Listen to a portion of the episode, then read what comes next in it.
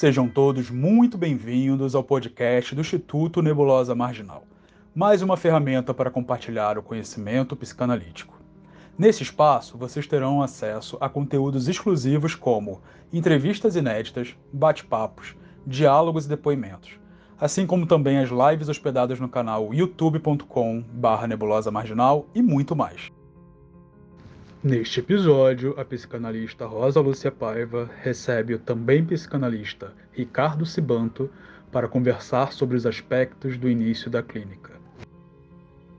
Antes de começarmos, gostaria de convidar vocês para seguir o Instituto nas redes sociais, sempre usando arroba nebulosa marginal, e conhecer o site nebulosamarginal.com.br. Ricardo, seja bem-vindo, né, à nossa segunda live do Nebulosa Marginal, né, e, pra, e com um, um ilustre colega, né, porque já faz parte do Instituto Nebulosa Marginal, Ricardo Cibanto, né, psicanalista, mestre em física quântica, né, então, é, Ricardo, muito prazer, muito, muito obrigada por tua vinda. Eu que agradeço é. o convite, Obrigada pela oportunidade e falar um pouquinho. Que bom! E, né, como a gente, né, eu já tinha falado aqui com algumas pessoas já estão entrando, né, a live está ficando bem legal, sempre é. é. Eu vou convidar você a falar um pouco sobre né, essa questão da psicanálise hoje na contemporaneidade, né, essa psicanálise que a gente está entrando aí, uma novidade né, de internet, etc e essa psicanálise para os iniciantes, né? Inclusive é um tema de um curso que você está dando conosco, né? Sim, é verdade. É, posso começar a falar então? Sim, claro. E aí as perguntas vão rolando e eu vou te fazendo as perguntas aqui do, do pessoal. O Sérgio disse que já tem uma pergunta. Ele quer fazer pergunta antes de eu começar? Pode fazer. Nossa! Sérgio já tem pergunta. Ai, ótimo.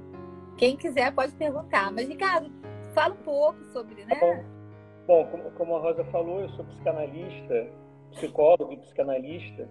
E o, o, caminho que eu acabei fazendo na psicanálise, como eu vim da física, de verdade, a minha primeira formação foi em física, é, me permitiu ter contato com, com abordagens diferentes da psicanálise, porque até eu conseguir construir meu caminho como psicanalista, ele não foi muito linear. Ele foi, digamos, eu acho que eu chamaria de um pouco tortuoso. Né? Então, fui tendo contato com várias abordagens.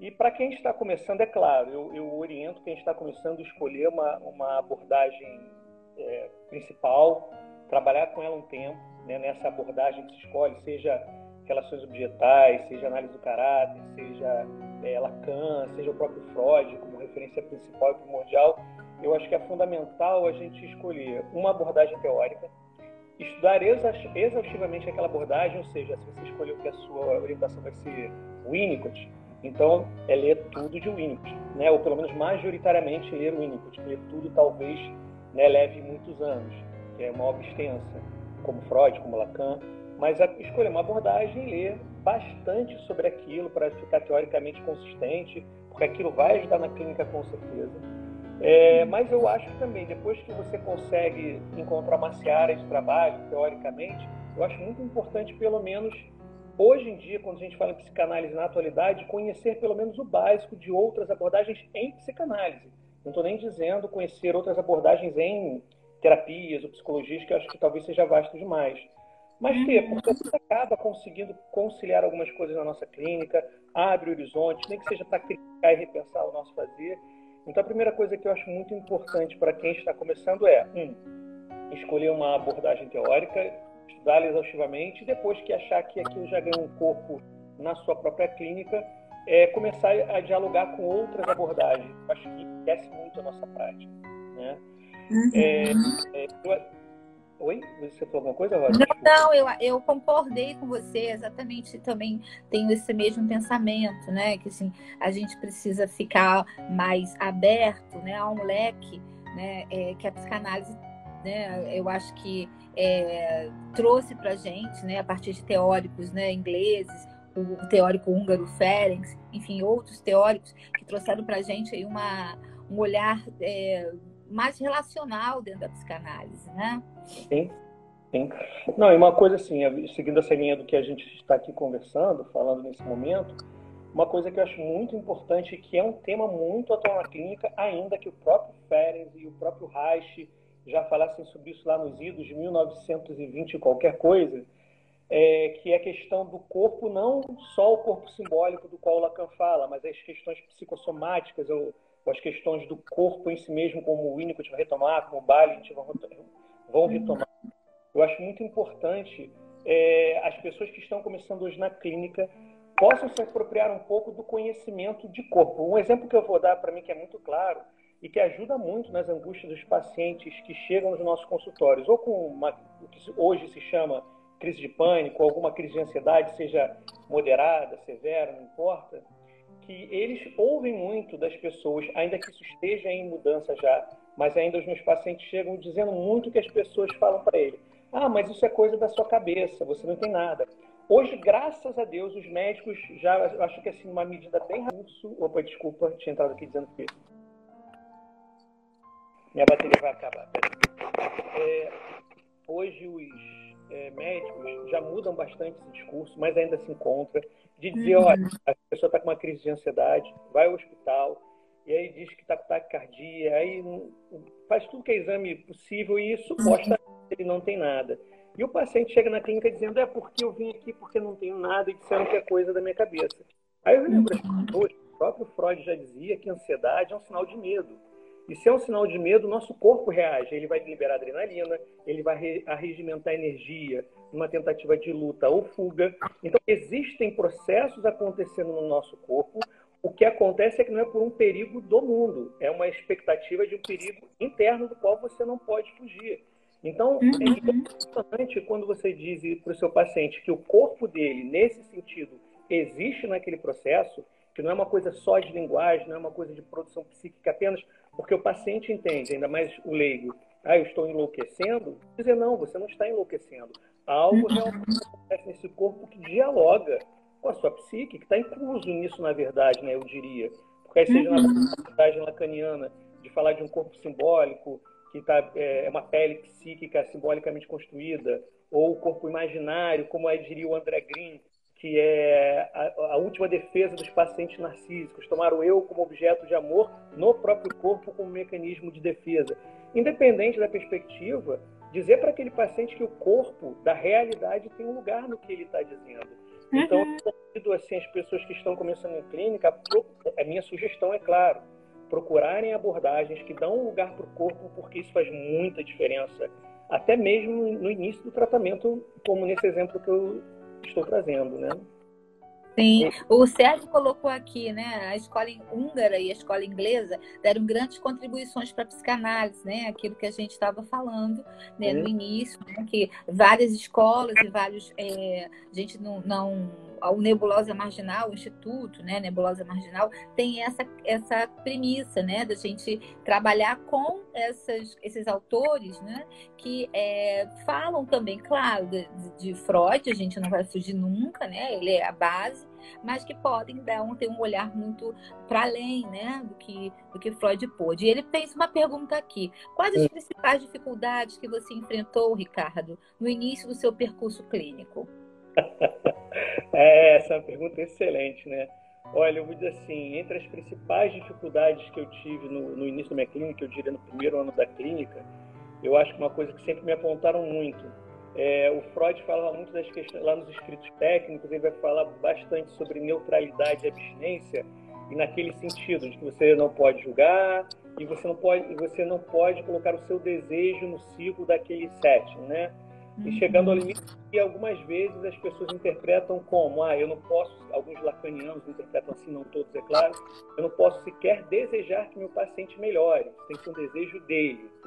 É, e aí, olhando assim, os, é, os, dois extremos, uma série de espectros que você poderia ter nessa série, é, eu diria assim, existe o extremo, extremo que quando eu comecei na clínica eu tinha, acho que muita gente tem, é, que é o, como um amigo meu chama, furor curandes, né, de que seu paciente está ali dentro Uhum. você quer em uma, duas sessões aplacar aquele sofrimento uhum. e, obviamente, com as nossas questões que a gente tem que tratar em análise, que é, está falando de uma impossibilidade nossa de conviver uhum. com o sofrimento, né? O fato da gente, quando começa na clínica, eu até nesse curso que você mencionou que eu vou dar, eu vou falar bastante da ferida narcísica do analista, porque quando um paciente nosso sofre e a gente não pode suportar aquele sofrimento, isso tá falando, isso fala muito mais da gente do que do sofrimento do paciente. É uma impossibilidade nossa de conviver com aquilo. E eu acho que eu no início da clínica eu tive muita dificuldade de conviver com o sofrimento dos meus pacientes. E é claro, a gente vai clinicar em geral, pelo menos todo mundo que eu conheço, começa a clinicar na perspectiva de ajudar o outro. E é uhum. a gente entender que às vezes ajudar o outro significa esperar, né? É como diria o próprio Sérgio aí que fez a pergunta, esperar, esperar esperar até que o paciente traga aquilo que vai permitir que você trabalhe com ele as origens do seu sofrimento. Então, de um lado, esse furor curante assim é, intenso. Do outro, e o furor assim, Fernandes, né? O furor curante, o furor é, Fernandes, né? Isso aí, exato. no extremo, a própria regra que o Freud traz de abstinência e neutralidade, que teria no seu limite a eu não posso sequer desejar que meu paciente melhore, confesso que eu não consigo fazer isso, desejar que meu paciente melhore, eu desejo. E aí eu vou me valer que o próprio Freud diz que aquelas, aqueles escritos técnicos eram para nortear a salada que os médicos da época que se arvoravam na psicanálise estavam fazendo.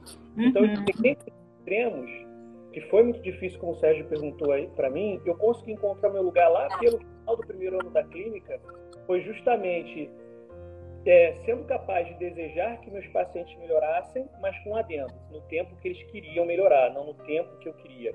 E eu acho, Sérgio, da pergunta que você fez, obrigado, ela é muito boa para responder, que essa é uma das maiores dificuldades em termos de manejo, pelo menos, você conseguir chegar nesse lugar. Eu quero que ele melhore sim, mas vai ser no tempo dele e não no meu. Isso do ponto de vista do ponto de vista mais prático, eu até tinha separado aqui é, algumas coisas do início, né? É, que tem uma outra coisa difícil que são as entrevistas iniciais, que eu acho que é uma outra quando a gente começa é aquele, porque é o paciente, seu primeiro paciente então que senta ali na frente isso aconteceu comigo. Meu primeiro paciente no SPA sentou na minha frente e falou: Ah, eu estou muito nervoso, porque eu nunca fiz isso na minha vida. E a minha vontade de responder foi: Eu também estou muito nervoso, eu nunca fiz isso na minha vida. É, Ou então, e... quando perguntam, né, Ricardo, o que, que eu faço? E a gente fica, né? Também não sei, né? Mas vamos Né? Exatamente. São momentos difíceis. No início, é. então, Outra coisa que era muito difícil, que é meio que correlato a isso, é a gente saber que nem sempre a gente sabe imediatamente o que fazer uhum, com o paciente. Uhum. E uma, uma coisa que eu aprendi com muita supervisão é que, assim, tudo bem você não saber o que fazer naquele momento, porque a análise não se trata de uma sessão. A análise se trata de um processo e você tem tempo. Se você não sabe o que fazer, não faça nada. Acalme, uhum. cuide da sua ansiedade, procure o seu supervisor, procure o seu analista pessoal e entenda naquela história para você, no momento oportuno, é, já cuidando de você, você possa cuidar do seu paciente. Isso eu acho que é um outro aprendizado muito grande no primeiro ano. Cuidar de um paciente significa antes você poder cuidar de você, você cuidar das suas questões para elas não se engancharem na dos seus pacientes, né? É isso aí, adorei. Olha, Ricardo, a Rosa Junqueira, oi Rosa, agora você está me vendo, eu também estou vendo aqui a tua pergunta, é um prazer. É, para os iniciantes, você sugere algum lugar, instituição, onde eles possam ter acesso a um olhar dessas várias possibilidades que você levantou? Na graduação, eu visto muito pouco essas abordagens. Olha, eu, eu, vou fazer propaganda de casa sem querer, não é porque eu quero, é porque entre as instituições que eu conheço, eu já rodei algumas assim em termos. Eu nunca me afiliei nenhuma, para ser sincero, justamente. Quem foi que perguntou, Rosa? Foi a Rosa Junqueira. É, boa tarde, Rosa. Olha, vou te dizer uma coisa. Eu nunca tinha me afiliado a uma instituição, para ser bem sincero. Eu sou um psicanalista, eu fiz psicologia. Eu me, eu me autorizei como psicanalista a partir do, do processo que eu tive de supervisão, de análise pessoal mas eu nunca tinha me afiliado a uma instituição psicanalista por um motivo. Eu não tinha encontrado uma instituição que me oferecesse um olhar mais amplo sobre essas abordagens que eu gostava, tão diferentes, e o que é mais importante, né, uma supervisão que me desse um lugar onde eu pudesse me valer de usar uma abordagem principal, mas usar recursos de outras abordagens e conseguir entender o que elas têm de similaridades e diferenças, que também não é fácil, precisa de alguém experiente porque é uma coisa teoricamente você entender similaridades e diferenças, outra coisa na prática é você não fazer uma salada mista com isso daí, que é difícil. Uhum. Então, assim, sem querer fazer propaganda da casa que onde hoje eu estou, eu indico Nebulosa Marginal. Não porque eu hoje sou afiliado à instituição, mas porque ela realmente, por exemplo, eu nunca conheci uma instituição psicanalística que permitisse que os alunos tivessem contato diretamente com o Reich. Eu conheço instituições reichianas, instituições de bioenergética que permitem isso também. Mas alguém de psicanálise entendeu, olha, não, peraí, o Reich tem um trabalho que se afasta da psicanálise, mas tem um período importante que vale a pena discutir. E a primeira que encontrei, por exemplo, foi Nebulosa Marginal. E lá, assim, vocês vão ver, se vocês derem uma olhada na grade de cursos, que a gente tem lá de relações objetais. É só Lacan que ainda não, né, Rosa? Mas talvez em breve alguém venha trazer alguma coisa disso. Porque a gente não é. Pensar. Né, a gente não é desgarrado de toda a perspectiva lacaniana. A gente, às vezes, é desgarrado de algumas práticas. Mas uhum. não temos considerações teóricas, como, por exemplo, significante, metonímia, metáfora. Né, Rosa? Tem muito lugar na isso aí, é aquilo que eu estava falando antes, né? A nossa, o nosso vínculo eterno com Freud. Né? A, a Ana aqui está dizendo uma coisa bem legal, sem dúvidas, quando o paciente decide encerrar o acompanhamento e quando não reconhecemos que ele é quem precisa querer ajuda, né? A frustração aparece. A pergunta seria o que, que a gente faz, é isso? Não, na verdade não, ela, deu, ela falou alguma coisa eu achei interessante. E o Sérgio está aqui. Ferenc dizia que o bom analista é o paciente tratado. Concordo plenamente com o Félix, sabe? Também. Também. É nessa, nessa coisa que ela falou do paciente embora, isso é outra dificuldade, ainda completando a pergunta do Sérgio, do primeiro ano, eu acho. É, quando os pacientes vão embora. Porque eu me lembro, eu não sei como é que é para cada pessoa, mas eu me culpava muito. Claro que às vezes eu tinha responsabilidade porque eu tinha errado no manejo, coisa que a gente vai ter que se acostumar porque a gente erra manejo no início muito, ao longo do tempo diminui, mas sempre vai ter um erro ou outro aqui, pontos cegos, por isso a importância de uma supervisão ou uma intervisão segura com um colega que feita. Né? Por isso que eu, eu, outra coisa que, se você quer ter um olhar amplo sobre é, várias perspectivas, um outro lugar interessante é a supervisão em grupo, porque tem sempre alguém na supervisão em grupo que é de uma linha, outra pessoa que segue uma outra linha, ainda que todo mundo ali tenha uma matriz comum, mas tem leituras diferentes. Então, supervisão em grupo ajuda muito.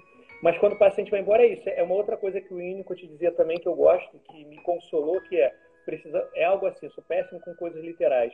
Precisamos aprender a deixar os nossos, os nossos pacientes irem embora. Porque falhamos com eles e a gente tem que cuidar dessa ferida na gente, seja uhum. porque não era o momento dele de cuidar das coisas necessárias, né? É, exatamente, né? Eu acho que é, é de uma. É, e aí vem esse lugar, né? Do, uh, alguém aqui falou do tripé, mas eu acho que tem vários pés aí, né? Que a gente tem a análise pessoal, o estudo com grupo, a troca com colegas, né? A própria, é, a própria é, sessão analítica, né? Com os nossos pacientes, que a gente aprende pra caramba, né? É, a Giovana está aqui ficando. Ela, ela tem uma dúvida, é claro, né? Como falar de valor de sessão? Eu vi a pergunta dela, era um dos tópicos que eu tinha separado aqui. Uhum. É muito boa. É Giovana, né? Isso, é Giovana. Como falar de valor na sessão? Bom, em primeiro lugar, é... quando é uma perspectiva pessoal minha, alguns colegas concordam, toda vez que a gente tem dificuldade de falar de valor de sessão, é uma questão que a gente precisa levar para análise pessoal, na minha opinião, porque falar de dinheiro tem sempre lugar na nossa clínica, né? Então, como falar de valor com os pacientes? Primeiro, é, isso vai remontar uma coisa que talvez eu leve um, uns dois ou três minutos para poder completar a ideia, que seria... Primeiro, você tem que olhar isso de um ponto de vista objetivo, que é quanto que eu é, gasto no meu consultório e é, oriento as pessoas que estão começando a fazer sublocação, porque você não, não gera um comprometimento de um aluguel mensal, a sala vai estar mobiliada, então você não tem que gastar com mobília, então você pode ter que é uma coisa que faz muita gente se afastar da clínica, porque a clínica não se constrói em dois meses. É um processo. Uhum. Vai ter gente que vai ter um pouco mais de sorte, um, dois anos, vai estar com uma clínica que já paga suas contas, tem gente que vai levar cinco anos. E, óbvio, isso depende de dedicação, mas depende também dos acidentes da vida. Então, eu aconselho primeiro, sublocar um espaço, porque você se compromete um, um valor pequeno e permite você se arriscar por um tempo maior naquela aventura inicial que é encontrar pacientes. Segundo, eu vou responder a questão do dinheiro, mas me ocorre uma coisa importante, sinérgica com isso. Quando a gente fala de fazer supervisão em grupo ou intervisão, é um lugar também para quem quer arrumar paciente, que te traz paciente, porque as pessoas uhum. que você é sério, que você está estudando, que você está comprometido. E aí não é tanto a experiência que vai fazer alguém te indicar um paciente, mas é não, eu posso indicar porque se ele tiver dificuldade, ele vai correr atrás, ele está fazendo uhum. está fazendo análise. Então esses grupos de supervisão em grupo ou grupos de estudo são lugares que as pessoas acabam indicando o paciente para a gente. E aí, é, se você, você, vendo assim o valor de sublocação ou locação que você tem, quanto você vai pagar de imposto, é chato, mas a gente tem que fazer essa conta. Quanto você uhum. é importante, faz parte do teu custo, análise pessoal, supervisão, você tem que somar isso, de entender quanto você quer ter de lucro daquela operação toda, e aí você dizer, olha, eu quero ter, sei lá, 10, 15, 20, 30, quantos pacientes eu quero ter, e aí uma conta simples em primeiro lugar, ó. Eu preciso ganhar tanto para pagar essas contas e me sobrar X que eu quero. E esse é o seu valor. Pô, você faz a conta, você vai chegar lá, que o seu valor de hora cheia é 200 reais, 300 reais, 500 reais, sei lá quanto é. é outra, aí esse é o primeiro ponto, você saber quanto vale o seu trabalho. Isso é uma coisa que às vezes a gente tem dificuldade e muitas vezes exige uma conversa com o nosso analista, né, para poder entender qual o nosso valor, poder enxergar isso, sem alguns pontos que às vezes a gente tem. Esse é o primeiro ponto. O uhum. segundo, uma vez que a gente entende o nosso valor, entender e leva um tempo para encontrar pessoas que queiram pagar o nosso valor. Uhum. É quanto de concessão a gente pode fazer. fazer. Estou começando, posso pegar uns pacientes aí é, com uma questão de um preço mais popular, sei lá, 50 reais a hora, 30 reais a hora, que eu entenda por isso, eu posso. Mas eu preciso entender que é muito importante também não encher a clínica dessas pessoas, senão você também vai ocupar o lugar das pessoas que podem pagar o, seu, o que você precisa para viver. E isso é importante.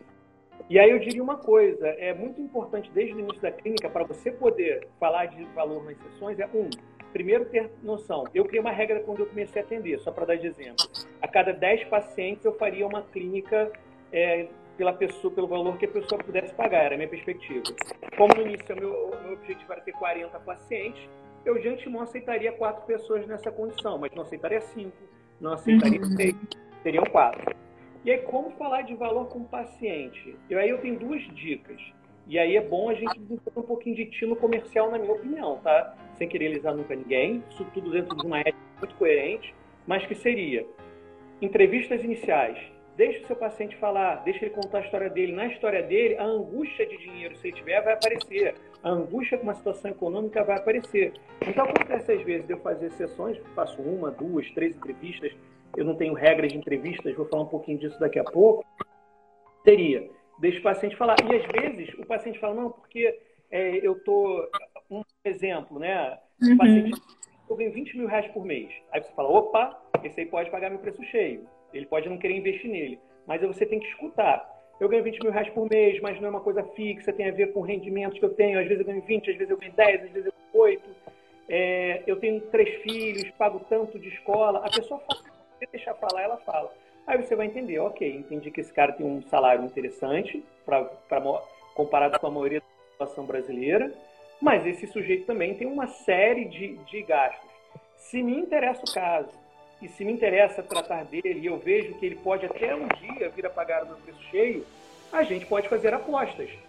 Ouvir esse paciente, trabalhar com ele, acertar um valor que talvez não seja o seu preço cheio, o valor que para ele. É, deixa eu dar um passo atrás. O que eu quero dizer é, se na sua escuta você já está vendo que há uma questão com o dinheiro e com investir em si mesmo, aí você tem que entender, e é difícil, não é simples, é sempre uma hipótese inicial, se aquilo que ele está te falando é uma dificuldade de investir em si mesmo ou é uma desorganização financeira de outra ordem. Aí distinguindo esses dois casos. Se é uma questão de desorganização financeira de outra ordem, que não é uma questão de investir em si mesmo, às vezes na própria análise, se você fizer um bom trabalho com ele, ele vai conseguir entender essas questões e uhum. ele das finanças dele, e aí você mesmo vai poder fazer uma proposta de aumentar o valor que ele te paga e até chegar eventualmente no seu preço cheio. Isso é uma coisa. Mas já aconteceu comigo de chegar um paciente que me conta que um rapaz, né, que fala, ah, não sei quantas vezes para a Europa, meu pai é dono disso, minha mãe tem minha mãe tem aquilo. Ou seja, dava para ver no discurso o menino era rico. E aí era estudante psicologia. E aí na hora que a gente vai falar de valor, eu falo qual é o meu preço cheio, ele fala, nossa, mas isso é muito caro. Falo, ok, você tinha pensado em algum valor? E aí ele me propôs 50 reais por, por sessão. E aí, evidentemente, podiam se tratar de duas coisas a princípio. Ou é, colocar valor naquele processo, que em última instância significa não poder investir em si mesmo. E para ele, eu ele disse que o mínimo que podia fazer era tipo 15% mais barato do que meu preço cheio, porque eu entendi que ele podia pagar, mas para também não ser rígido e dar um lugar para o desejo dele de negociar, ele não ficou. Então, é, foi Giovana que perguntou, né? Isso. Então, Giovana, falar de dinheiro com os nossos pacientes, primeiro, é a gente acreditar no nosso trabalho, saber que a gente tem investimento, saber que terapia não é uma coisa, é para óbvio, para as pessoas que podem pagar, não é para ser barata, porque as pessoas precisam investir nelas mesmas. A gente merece ganhar bem. E então, falar de dinheiro com o paciente é primeiro escute. Escute esse paciente. Isso é, é, vai um pouco da experiência da gente também. Deixa ele falar das questões dele. As questões de dinheiro em geral vão aparecer. E se não aparecer, você faz a sua proposta de valor cheio. Ó, eu, eu cobro tanto, como é que é isso para você? E a pessoa vai dizer, não, tem gente que vai dizer, ah, ok. Tem gente que vai dizer, não, tá um pouco salgado para mim. Aí você pergunta, você pode propor? A pessoa propõe e você vê se faz sentido para você. Não sei se eu respondi exatamente o que a Giovana esperava, mas eu acho que é mais ou menos por aí. Você tem alguma sugestão, Rosa, também? Você eu acho que é mais ou menos isso aí que ela queria. E é exatamente, né? Eu acho que é, a questão da cobrança tem muito a ver né, com as questões nossas enquanto analistas, né? Porque assim, quando essa questão chega na consultório, ela não chega sozinha, né? Ah, quando é que eu vou cobrar? Será que eu cobro tanto, tanto? É, eu costumo sempre dizer isso, né? Olha, eu cobro aquilo que eu é, percebo em que eu mereço receber. Né? Então, é, quanto eu tenho, eu, eu posso receber. Agora, existem pacientes que a gente faz, principalmente agora, nessa clínica que a gente teve que adaptar a essa clínica virtual, né? É, muitos pacientes, até porque perderam o emprego ou porque estão com dificuldades, trabalham com vendas. Então, eu tenho feito, claro, né, uma, uma reavaliação desse, desse investimento, mas sempre colocando que quando voltarmos, né, esse, essa reavaliação vai ser revista, né, vai ser uma re-reavaliação. Eu acredito que as pessoas, né, elas, elas trazem com essa dificuldade de, de cobrar questões que podem ser trabalhadas nas suas próprias análises, né? Aí a Rosa falou novamente do tripé, então assim, análise pessoal, né, supervisão e é, um estudo ou numa instituição, numa sociedade, enfim, né? Mas quando eu falei dos vários pés também, Rosa, e o Sérgio fala também disso, que é tá entre os nossos pares, fazer as, as, as é, é, conversas, na verdade, né? as trocas né? entre os nossos pares, isso é muito importante, os cursos, tá tudo junto. Quem estuda psicanálise não, não adianta dizer, ah, eu sou formado em psicanálise, né? A gente está em eterno aprendizado né? A Karina coloca aqui uma coisa interessante, né? A cobrança envolve tantas coisas, né? Por vezes, cobrar 100 reais um paciente significa um alto investimento, enquanto que para outros pacientes isso é um investimento muito baixo. O importante é entender que é possível para você e para o paciente naquela relação. Né? Eu acho, eu acho interessante o que, a, o que a Karina falou, eu concordo plenamente com o que ela disse é, porque realmente a gente tem que avaliar. Eu, uma coisa que eu chamo a atenção é que a gente, quando começa, a gente tem uma assim, eu vou atender todo mundo, eu quero ajudar todo mundo, e aí a gente, uhum. o cara só pode pagar 50 reais, eu vou pegar que tá tudo bem, eu vou aprender. A gente tem que ter limite nisso, porque a gente precisa entender uma coisa que é, bom, o que esse cara vai me pagar e o que eu vou ter que me dedicar a esse caso é algo que depois eu não vou ficar com raiva desse paciente. Porque uma coisa assim, eu me predispus a atender no meu caso esses quatro pacientes, é o meu limite, a um valor que ele puder me pagar. Até cinco reais a gente está fazendo o trabalho. Mas eu tenho todo um, um outro contexto de pacientes que me mantém. O brabo é quando a gente às vezes tem, sei lá, 10 pacientes pagando 20 reais cada um, e a gente não consegue pagar as nossas contas e querendo ou não querendo, inconsciente, ele tem um, ele cobra o preço dele. Ele vai, você vai começar a ficar com raiva desses pacientes.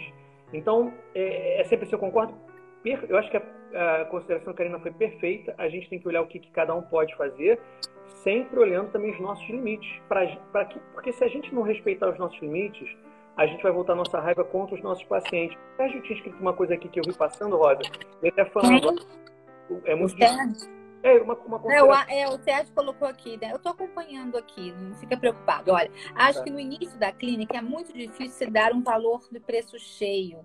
Né? Eu acho que. É... E aí a Heloísa fala também: o valor da consulta já é cobrado desde a primeira consulta. Costumo fazer umas três entrevistas iniciais para conhecer melhor as angústias do paciente. É... Heloísa, eu acho também, eu, eu, também gosto dessa. Isso foi uma prática que eu, eu comecei a aplicar na minha clínica, né? É, de escutar esse paciente até para saber se eu posso, eu, se eu tenho condições de atendê-lo. Tá? A gente também tem que começar a dar uns limites, né? Nessa ideia de que assim, ah, eu atendo tudo, atendo criança, casal, filho, nora. Né? Falei, não, você tem que, né? Senão é muita coisa e a gente talvez não tenha nem aparelho psíquico para tudo isso, né? E a Andrea falou aqui ainda, quando eu fazia psicologia, meu professor de psicanálise sempre dizia que o tripé, o estudo, a análise pessoal e a supervisão. É, Andréia, só que a gente aumentou também o tripé. A gente deu uma, uma aumentadinha no tripé, né? É... Deixa eu ver aqui mais. Ah, tem a, a, Eu perdi aqui, depois que a Karina falou. Antes, tá a Flavinha aqui falando. Olá, queridos, boa tarde. Poderia falar sobre tempo de sessão? Claro. Bom, é, eu, eu não sei se a pergunta foi exatamente sobre quanto deve ser o tempo de uma sessão, ou se ela quer saber sobre o que alguns analistas usam como tempo lógico. Né? Não sei qual das duas perguntas foi. Vou falar brevemente das duas. Como tempo de sessão, eu acho que primeiro tem uma questão pessoal do analista, mas a gente deve sempre tentar ter pelo menos um breve intervalo de uma sessão para outra. Vai chegar a época que você vai atender 8, 10 pacientes no mesmo dia, às vezes até mais, né? Depende uhum. de organiza a sua clínica. A Rosa é mestre nisso, inclusive, né, Rosa? Rosa atende... Atender 16, mas eu já melhorei, já dividi. Só que eu cheguei a uma conclusão que num dia que eu falei, nossa, agora vão ser nove, eu vi que já tinham 12. Então, agora tem que refazer tudo. Exato. Mas é complicado. Mas quando a gente chegar a ter 8, 10 pacientes, às vezes o paciente sai, a gente precisa de um tempo para digerir. Eu, quando comecei a atender, eu fazia tempos de uma hora. Hoje em dia, eu já mudei. Eu, eu, eu, aviso ao paciente que são 45 minutos, podendo chegar a uma hora, dependendo do que eu estou vendo do, do que acontece. Uhum. Então, eu recomendo a gente pensar sempre um tempo de sessão que vai dar uns 10 a 15 minutos entre um paciente e outro, para você poder respirar e, às vezes, digerir o que aconteceu numa sessão. Porque já aconteceu comigo, por exemplo, não uma vez, algumas vezes, do paciente falar dizer eu não sei o que esse paciente está falando, eu não estou entendendo.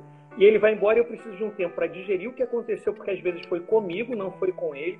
Eu me lembro de uma sessão que a paciente me deu uma boa chamada, eu diria, né, de inconsciente para inconsciente.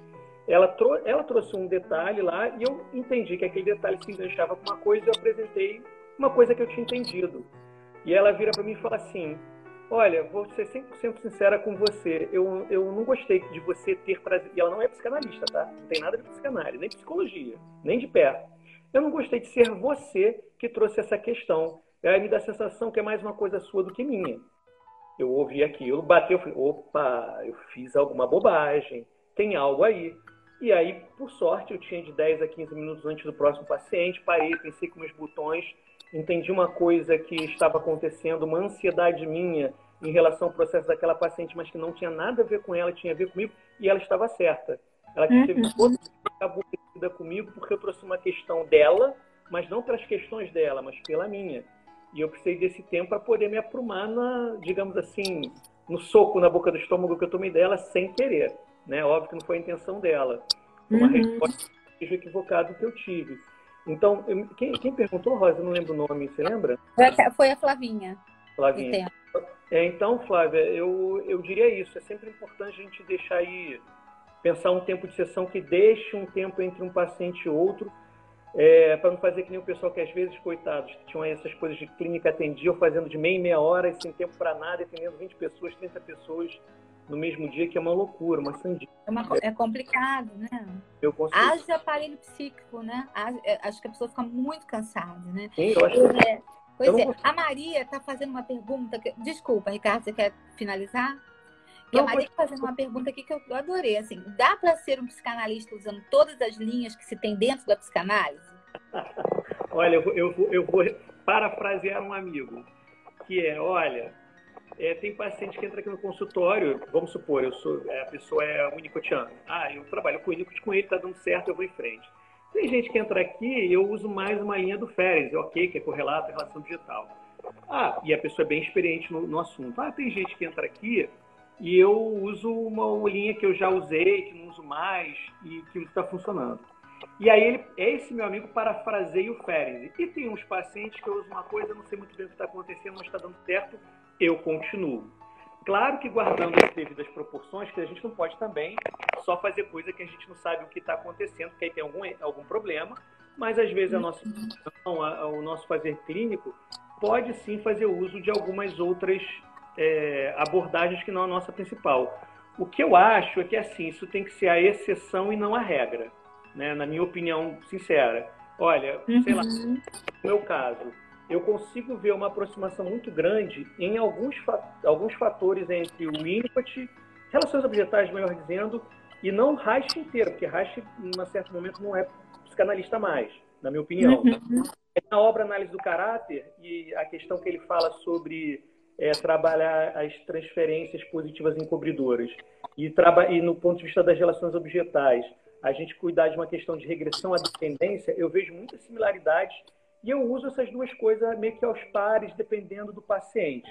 Uhum. Mas a orientação hoje é relações objetais, e eu uso essa coisa de análise do caráter pontualmente, em algumas situações que eu acho que elas vão fazer sentido e fazem, uhum. mas eu lançar mão de algumas outras linhas em alguns momentos, como exceção. A gente misturar, sei lá, Lacan, relações objetais e começar a fazer tudo isso vai dar problema. A não ser, por exemplo, também é, dando aqui uma coisa que eu acho que faz sentido, somos psicanalistas.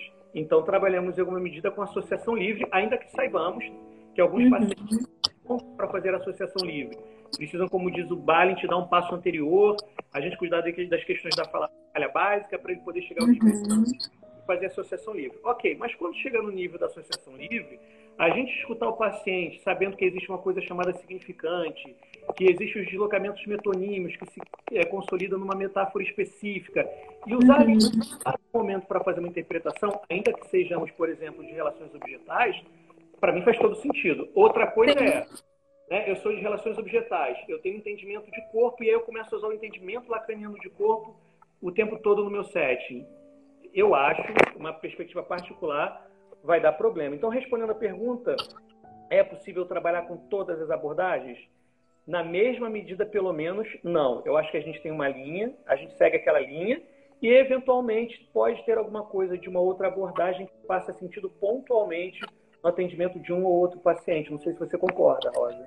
Ah, legal. É, eu concordo também e, e, e, falo para você, né? Não é o que a gente vai fazer salada, não, né? Se algumas pessoas pensam, ah, então vira uma salada, não vira, não. A gente está falando do inconsciente, né? Claro que é, para o Winnicott, né? É, trauma é uma coisa, para o Ferenc é outra, para Lacan é outra, mas a psicanálise trabalha com o ser humano, com o inconsciente, né? Então eu sou é, das relações objetais, eu sou winnicottiana, enfim, e já dei tempo lógico para pacientes né? Quando eu uhum. percebi que era necessário, né? Então, é, eu acho que você precisa ter muito, é, muito manejo, né? Você tem que ter consciência do que você está fazendo.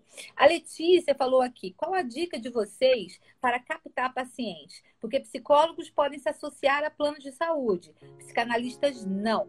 É, Letícia, eu vou falar um pouquinho, é, Ricardo, captar pacientes. É, Letícia, isso é muito complexo, porque é, se você participa de fóruns, de é, seminários, você apresenta trabalhos, né? Você pode é, circular entre os seus pares, né? Consequentemente, as pessoas vão começar a te identificar, né? Elas vão começar a encaminhar pessoas para você, né? E isso é uma consequência, é, não não porque a gente botou o nome num, num cartão e está distribuindo cartão, não.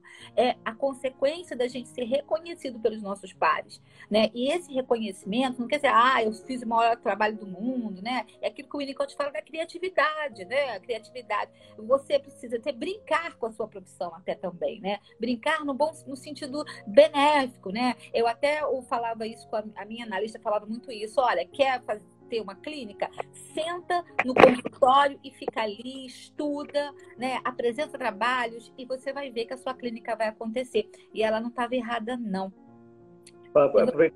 Falou, Rosa, eu tive um amigo quando eu comecei a clinicar e não tinha nenhum paciente E quando eu disse, ah, vou começar a clinicar, o meu primeiro paciente levou, eu acho que oito meses para aparecer, ou, algo perto disso. Eu já vou começar. Aí levei oito meses.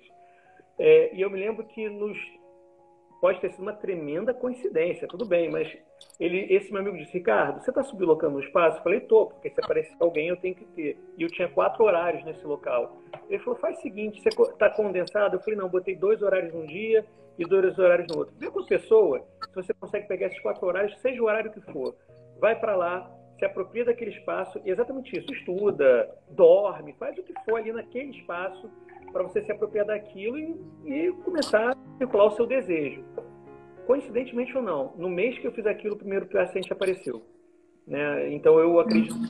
E é claro, a gente não pode fazer só isso. Eu acho que essas coisas objetivas e práticas, como a Rosa disse, eu falei no início, é, as coisas que no início, porque assim, o que mais vai trazer paciente para a gente é paciente, né? Quando você tem uma uhum. sim, sim. Mas no início são os nossos colegas. Então, são pessoas que vão, é, vão olhar, não, tudo bem, fulano é inexperiente, mas é porque, gente, a clínica, você vai. Isso é uma outra coisa interessante. No início, você vai ter uns pacientes que você vai errar, vai errar e eles vão embora. Mas é curioso que tem uns pacientes que vai se entender por quê. Eles vão esperar você se tornar um bom analista, eles vão ficar com você, porque eles vão entender que você tem um desejo de ajudá-los, o que quer que seja. Você não é, erros tão grandes assim, erro normal, né? Então eles vão ficar, vão esperar você virar analista e esses são os primeiros pacientes que vão começar a encher a tua clínica. Agora, no início do início, é o que a Rosa disse. É, ocupa o seu lugar no seu consultório, no lugar que você subloca e frequenta grupo de estudos, faça supervisão em grupo. Cara, supervisão em grupo, eu recebi muito, mas muito paciente de supervisão em grupo. As pessoas viram quando é experiente, mas está correndo atrás, está estudando. Se fizer bobagem, vai ter capacidade de chegar para o supervisor dele ou aqui para a gente e dizer, ó, fiz bobagem, né? E isso faz toda a diferença. As pessoas têm confiança em te indicar, não porque você é um tremendo analista, porque o início não se trata disso. É alguém que está disponível uhum. para você e cuidado que vai aparecer. Porque vai ser assim também para o resto da profissão. A gente, como disse a Rosa, nunca vai estar pronto, nunca. A gente está em eterno movimento de estudo, né? A Giovana faz uma pergunta que eu, enfim, quando é, perguntam a diferença entre psicólogo e psicanálise, deve ser, deve ser psicologia e psicanálise, o que você responde? É uma boa pergunta. Eu sempre me pergunto isso, eu falo, sério que vocês querem que eu responda isso, para um leigo principalmente? Eu falo, mas o que eu costumo responder é o seguinte, que, bom, primeiro que psicologia é uma cadeira que vai lidar com... Primeiro, tanto psicologia quanto psicanálise tem um objeto de estudo mal definido, não por culpa de ninguém, porque ele realmente é difícil de definir. Então, na psicologia, vai depender do que em psicologia. Aí eu falo para as pessoas assim, olha, primeiro que psicologia é um campo que você pode trabalhar com clínica ou outros é, lugares, como, por exemplo, RH. Você pode ter um psicólogo que trabalha com RH. Você pode ter um psicólogo que trabalha com é, psico, é, psicologia social. E são coisas que nada tem a ver com clínica. Esse é o primeiro ponto. Segundo, que dentro da psicologia você vai ter uma série de abordagens terapêuticas que não acreditam no inconsciente. Então, como por exemplo a teoria cognitivo-comportamental, a própria gestalt terapia, que não vão acreditar no inconsciente. E a psicanálise, ainda que psicólogos possam exercer a psicanálise, ela não é exatamente um ramo da psicologia porque ela tem alguns a priori bem distintos da psicologia em si, porque a psicologia se pretende como uma ciência e a psicanálise, de um tempo para cá, não se pretende exatamente como uma ciência no sentido estrito dessa definição. Então, eu diria assim que a principal diferença entre psicanálise e psicologia é, uma vez formado psicanalista, você vai trabalhar com clínica. Quer dizer, óbvio que você pode ser um pesquisador, né? mas a nossa formação é para trabalhar com clínica. E o psicólogo, psicólogo tem uma formação mais generalista e que tem algumas abordagens que não vão é, trabalhar com a hipótese, porque não deixa de ser uma hipótese teórica, ainda que muito boa, fabulosa, que funciona muito para os que acreditam, que é o inconsciente. É o que eu costumo responder. É uma resposta óbvia, mas eu não consigo fazer muito melhor do que isso para um leigo, né? Quando me perguntam. Não sei se a Rosa tem uma resposta mais sucinta. Ah, eu sempre tenho respostas sucintas, Ricardo. Eu enrolo porque eu falo aberto. Não, mas não tenho, não. Eu acho que assim, quando a gente fala da psicologia, né, a psicanálise é uma ciência, né? Assim, né, é, e a psicologia também, mas elas caminham pertinho porque elas estão lidando com o ser humano.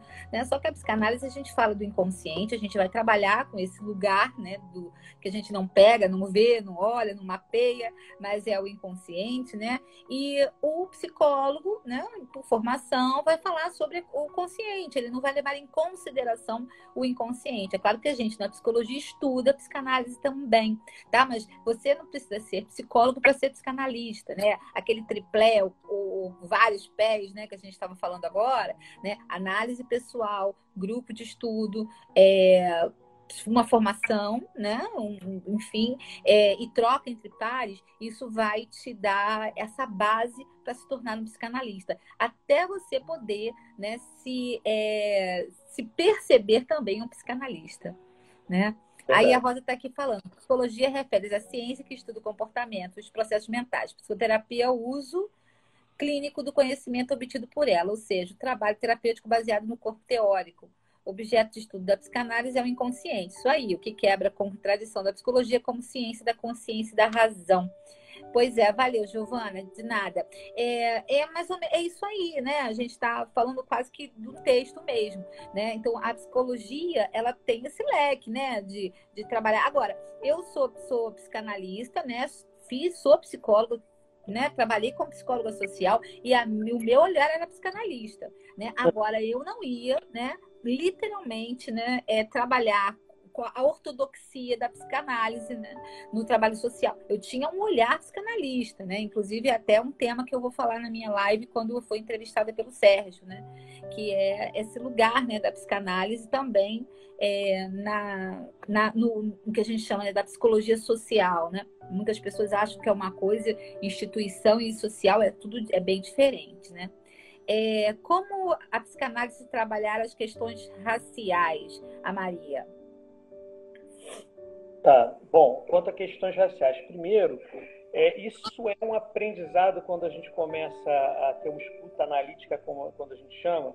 É claro que as questões raciais de um indivíduo têm lugar na história daquele sujeito, sujeito no sentido até do Lacan de como sujeito produto ou produção do inconsciente, é, então, é claro que quando a pessoa traz uma questão racial dela, isso tem lugar na história dela. A grande questão da escuta analítica, que aí a gente tem que tomar cuidado, a gente não pode escutar o sujeito falando das questões raciais dela como um lugar é, no mundo, no sentido de, ah, essas questões raciais vão nortear o, meu, o, o tratamento com ele. Eu tenho que entender é, onde essas questões raciais se inserem na história daquele sujeito, novamente como sujeito produto do inconsciente. É, é, comum, às vezes, eu já passei numa supervisão em grupo onde a pessoa estava falando sobre questões raciais e falando, falando, falando, e a escuta analítica estava. É, isso tem bastante tempo, na verdade, mas foi na faculdade, inclusive, é, de psicologia. Perdão, não eram questões raciais, eram questões sobre, é, sobre o feminino, sobre o lugar da mulher no mundo. E ela era muito uhum. então, e eu acho que ele tem um paralelo na pergunta que a. Qual o nome Rosa fez? Desculpa. Quem fez a pergunta? Foi Rosa? Eu, foi Maria. Não, Maria Nazaré. Tá, Maria Nazaré. É, ainda que você tenha perguntado sobre a questão racial, eu acho que é um paralelo interessante de uma vivência minha com um colega. É, numa supervisão de SPA, a pessoa estava trazendo a questão do feminismo da paciente, mas quando ela falava do feminismo da paciente, ela estava trazendo as questões dessa paciente referente a uma posição política perante o mundo. Isso não é do que se trata a escuta analítica. A escuta analítica tem que entender o lugar daquele posicionamento político no mundo dentro da história do sujeito e com as questões que ele carrega que, em última instância, vão ter a ver com seus complexos edípicos, ou se a gente tiver uma perspectiva de relações objetais, com as questões que ele tem anteriormente a isso e que se inscrevem na linguagem dele. Então, as questões raciais têm lugar? Tem, mas elas têm lugar se a gente tiver uma escuta para o que está atrás daquelas questões. Qual é o sofrimento? A gente pode perguntar o que, que essa, essa o, que, o que, que essa questão racial que esse paciente está me trazendo fala ou do sofrimento dele ou da maneira como ele se enxerga. Então, esse seria o lugar onde eu colocaria qualquer questão, seja política, racial, é, de feminismo, de machismo que seja, ou qualquer outra coisa. Um exemplo que eu cito é, e, e a gente precisa nem ser no set analítico, não sei nem se a pessoa que teve essa aula está aqui ouvindo, mas eu achei bem pertinente. Nós falávamos sobre a questão de projeção, que eu não vou voltar aqui para explicar que não vai dar tempo, mas falávamos sobre projeção e eu tive uma fala pouco cuidadosa, que eu falei assim, alguém mencionou, ah, porque quando, como é que a gente explica essas pessoas que odeiam o Bolsonaro ou odeiam o Lula? E eu digo, olha, a gente pode entender isso a partir, a partir da perspectiva das projeções que essa pessoa faz sobre o mundo. E alguém diz assim para mim, uma, uma aluna, mas espera aí, as posturas que determinado sujeito tem, um desses dois caras, frente à minha situação na sociedade, me trazem muitos problemas, me trazem sofrimento. Então, você está querendo dizer que eu sofro só por causa de projeção? E aí eu respondo, não, não é isso. É que é, isso que essa pessoa está fazendo sobre você tem, é, é uma ferida em alguém que você ama, que é você mesmo, então, óbvio que você vai responder os mecanismos de defesa que você projeta nessa pessoa. Mas por que, que eu estou falando isso? Porque ela tinha entendido que eu estava desvalorizando o sofrimento dela diante de um mecanismo psicanalítico, né, digamos assim, que era a projeção. E não se, uhum. se trata de escrever aquele sofrimento. Se a gente está falando de análise, é escrever aquele sofrimento diante de uma escuta analítica que fala sobre a posição daquele sujeito referindo-se ao seu próprio mundo. O que não é fácil de fazer, exige uma prática, exige estudo. Eu não sei se ficou tão claro o que eu queria. Agora eu falando, na minha cabeça estava super claro quando eu falei, eu não sei se ficou tão claro quanto eu imaginava. Eu acho que ficou sim. A gente tem. Eu, gente, a gente já está quase finalizando, mas o Joabson tem uma pergunta interessante. Como ocorre o processo de análise com clientes que têm o espectro autista? Joabson, eu tenho quatro pacientes autistas, mas eu vou deixar o Ricardo falar. Ô, Rosa, eu não tenho experiência com paciente autista. Eu preferia então que você respondesse, sendo sincero. Sim, como todo paciente, né? A gente fala do espectro autista, a gente tem que ver né, o nível de, é, de do, desse autismo, né? Mas os meus pacientes associam livremente, eles falam, muitas vezes você precisa ser mais concreta, né, com eles, né? Então, assim, ó, não é para ir pro teto, não, né? Você vai pro teto lá ficar, então não é para ir, não. Enfim, tem algumas coisas que você vai é, é, é, moldar, mas que, que, na verdade é a elasticidade da técnica, né? Segundo Félix né? Que a gente, a gente pode. O, grande é, barato da psicanálise, que eu digo assim, é que não é o, o a, a, a é, construirmos uma, uma, um conceito novo. Não, é podermos adaptar a clínica a esses os conceitos que nós temos à realidade que vivemos, né? Aos pacientes que estão vindo. Então, essa adaptação é o próprio manejo, né? Tem até uma pessoa aqui que perguntou, né, como é possível a clínica do silêncio. Inclusive, eu tenho um, um curso sobre isso, né? A clínica do silêncio. Você quer falar, Ricardo? Posso falar rapidinho para você complementar? É, da minha experiência, é, a gente tem as perspectivas, às vezes, da psicanálise clássica que encara o silêncio como resistência. E aí, tanto a, a, teoria das relações objetais, como o próprio Reich, na época em que escreveu a análise do caráter, o, o Reich tem um caso interessantíssimo que ele fala que o paciente vinha em silêncio e ele dizia: Olha, você está resistindo, você não está deixando eu fazer meu trabalho. E que posteriormente ele entende que isso foi um grande equívoco, que na verdade aquele silêncio era um como uma questão se apresentava, que a gente não precisa esperar que o paciente diga sobre si para que a gente possa interpretar internamente alguma coisa dele. Aquele silêncio está dizendo de alguma coisa. Eu tenho pacientes muito regredidos, e aí trabalhando numa perspectiva de regressão dependência, que eu já tive um paciente ir para o meu consultório para dormir. Ele não queria falar, ele queria dormir. Uhum. E ele uhum. dorme, dorme meia hora da sessão mais ou menos, acorda, vai embora e na sessão seguinte ele fala: Nossa, há tanto tempo que eu não dormia tão bem. E começa a me falar de como é que foi aquela experiência de dormir e começa a me contar uma série de coisas. Então, assim, o silêncio, ele tem, na verdade, um lugar na clínica, até mesmo quando os nossos pacientes podem vir no consultório e podem dormir. Eu lembro de um exemplo que eu estava falando na minha, uma aula que eu estava dando ontem para alguns alunos, é, de um exemplo muito interessante que um colega psicanalista contou, eu não lembro em detalhes esse, esse caso, mas eu lembro que era o seguinte, a pessoa era um executivo, se não me falha a memória, chega para uma paciente que eu acho, olha, eu, tenho, eu queria conhecer essa psicanalista um dia, eu não me lembro o nome dela, mas que esse paciente chega para ela, eu acho que era um executivo, dizendo que não aguentava mais tanta gente pedindo e cobrando e falando com ele. E ele conta isso na primeira entrevista para ela. Tem a série de entrevistas iniciais e o processo começa. E na primeira sessão esse cara fica mudo, calado e deitado. E a psicanalista tem a sensibilidade de não falar nada. Ela tinha escutado e tinha entendido que é, é que quando o paciente no início fica calado, a gente tem de perguntar uma coisa ou outra para ver se é uma dificuldade do sujeito se engajar no processo. Mas ela uhum. que aquele que falar com ele seria uma invasão. Seria, ele já tinha avisado, olha, eu não aguento as pessoas me perguntando coisas. E uhum. a pessoa contou isso de que esse paciente ficou um ano calado e a, e a terapeuta ali. E eu fico imaginando que eu, no início da minha clínica ficar, meu Deus, eu não estou fazendo nada, eu tô, para que, que eu sirvo aqui? E ela teve a paciência de esperar, imagina, 12 meses, para o sujeito uhum. Chegar no consultório, sentar e falar, olha, eu queria lhe agradecer por ter tido a paciência de me esperar esse tempo para que eu pudesse falar. No fundo, no fundo, o que, que ela fez? Ela afrouxou uma resistência dele, numa perspectiva, vamos dizer, de análise do caráter, que era ele ficaria defendido se ela ficasse fazendo perguntas. Ele entendeu, se essa mulher pode esperar um ano para eu falar alguma coisa, ela vai saber esperar quando eu precisar ficar em silêncio. Então, uhum. pode ser com silêncio, ainda que seja dificílimo de manejar, né, Rosa? É, e é mesmo. A Rosa está me perguntando aqui, fale um pouquinho desse curso sobre a clínica do silêncio. Rosa, eu falo na minha live, né? Mas é uma clínica literalmente, né, de que a gente vai entender o silêncio não como uma resistência apenas, mas como uma comunicabilidade. Ricardo, eu quero te agradecer. Eu vou falar para as pessoas aqui, né, que a gente tem outras lives, anotem aí, né? É... O Sérgio está aqui, ó. KKK, conheço esse exemplo em algum lugar, é fogo. E o Pablo, né? Minha dúvida é como aplicar a teoria de Winnicott, que teve sua experiência com bebês e pacientes adultos. Ué, Pablo, mas o Winnicott atendia pacientes adultos, né? A Margaret Little é uma das pacientes adultas que o Winnicott trabalhou e que ela tem um texto maravilhoso. Aliás, já tem um livro maravilhoso, né?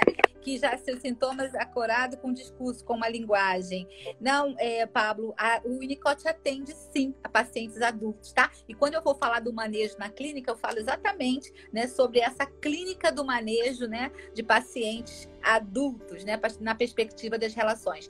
Gente, eu vou falar um pouquinho só das lives, depois eu vou me despedir do Ricardo. É, dia 6 do 6, a gente vai ter né, uma live eu vou entrevistar o Sérgio, né? Ele vai falar sobre esta arte da psicanálise, conversando com Thomas Ogden, tá? É 6 do 6, né? Às 17 horas. A nossa próxima live é, vai ser a tendência antissocial em tempos de pandemia. Não percam nenhuma. Essa do dia 7 do 6 será o Sérgio me entrevistando, né? O Sérgio vai ser o debatedor. E a gente vai ter uma outra live no dia 13 do 6 às 17 horas também, com a Neisa Proché, psicanalista Neisa Proché, que eu e Sérgio vamos estar debatendo com ela e ela vai falar conversando com os pais na quarentena.